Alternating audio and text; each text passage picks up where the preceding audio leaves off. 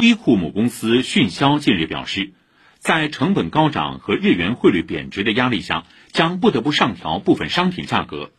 外界认为，迅销此举或许标志着日本企业的转变。过去，日本企业即便面临不断飙升的成本，也不敢涨价。